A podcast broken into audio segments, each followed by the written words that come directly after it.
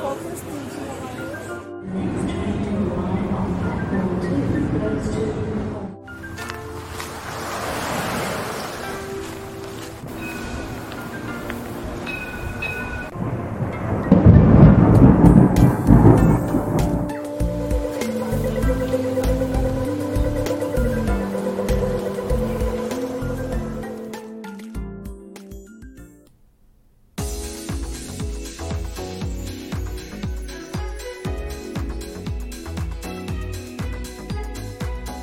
皆さんこんにちはこんばんは。マースです。今日も聞いていただきありがとうございます。このマースラジオはオーストラリアシドニーからいろんな情報をお届けしています。今日もよろしくお願いいたします。さてサクッとオーストラリア第160回目始まりました。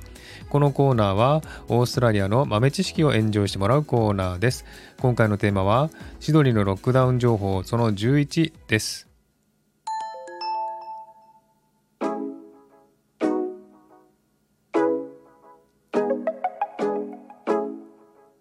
さて、シドニーのロックダウンも11週目。しかし状況は良くならず、ニューサウスウェールズ州民はストレスが溜まってきて、今週もあちこちでデモや騒動があった1週間でした。そして先週からのオーストラリア連邦政府と各州との意見の食い違いや批判も激化した1週間でした。そのためオーストラリア連邦政府は言うことを聞かない州に対して脅しをかけたりとにかくワクチンを打ってロックダウンの緩和開国を強調して国民の支持を得ようとしていましたでは細かい状況を見ていきたいと思います。今週はオーストラリア連邦政府のコロナ政策に対して反対する州特に西オーストラリア州やクイーンズランド州に対して脅しの言葉をかけてくるようになりました。例えば西オーストラリア州の首相がすでに医療体制が切迫している場所もあり延期している手術もある。連邦政府の規制緩和は受け入れられない。と発言すると連邦政府は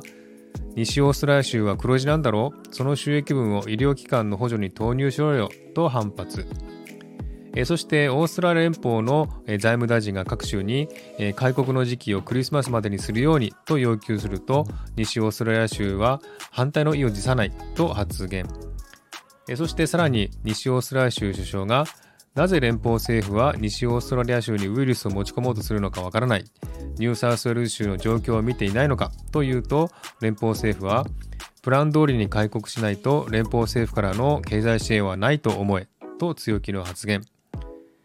西オーストラリア州はですね、オーストラリアでも最も厳しいコロナ対策をしており、その結果が感染者数ゼロに出ており、西オーストラリア州の首相は他州が感染者が増えているのに、それを自分の州に持ち込む理由は見つからないと連邦政府に真っ向から対立しています。また感染者数が全く減らないニューサウスウェールズ州に対しても各州が反発をしています。例えばクイーンズランド州はニューサウスウェールズ州と連邦政府に対してこんな状況にしておきながら語るのは規制緩和と開国のことばかり。州の足並みを揃えることなくニューサウスウェールズ州のワクチン接種率80%達成後に開国をしようとしていると猛烈に批判。そしてニューサウスウェールズ州首相がワクチン2回接種率が70から80%になればニューサウスウェールズ州の人は他州に行けると発言それに対して各州が批判の声を上げています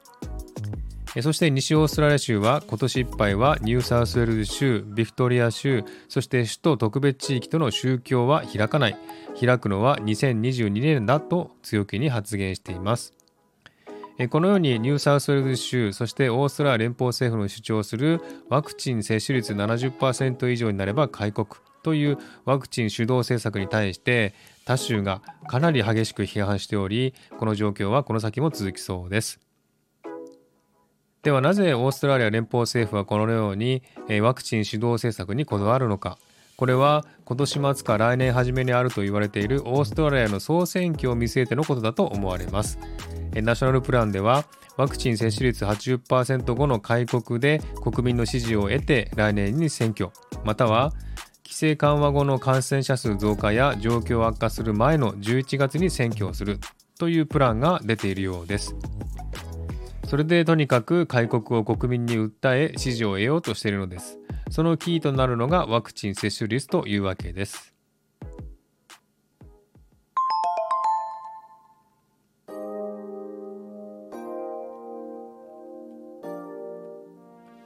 えまた今週もですね、えオーストラリア各地でアンチロックダウンのデモが激化して、えブリスベンの州境近くやシドニーでも暴動がいくつか起こり30万ドルの罰金が発生したということです。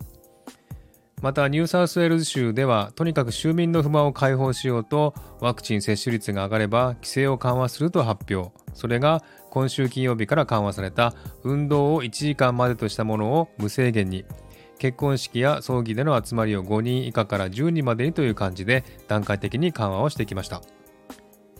12月になればですね、クリスマスがあり、オーストラリアではクリスマスは一番大きな行事で家族が集まる時期でもあるので、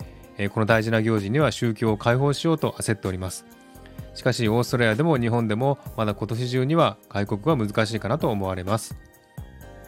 皆さんも今の状況にストレスを溜めている方も多いと思いますが、メンタルと体調に気をつけてお過ごしくださいね。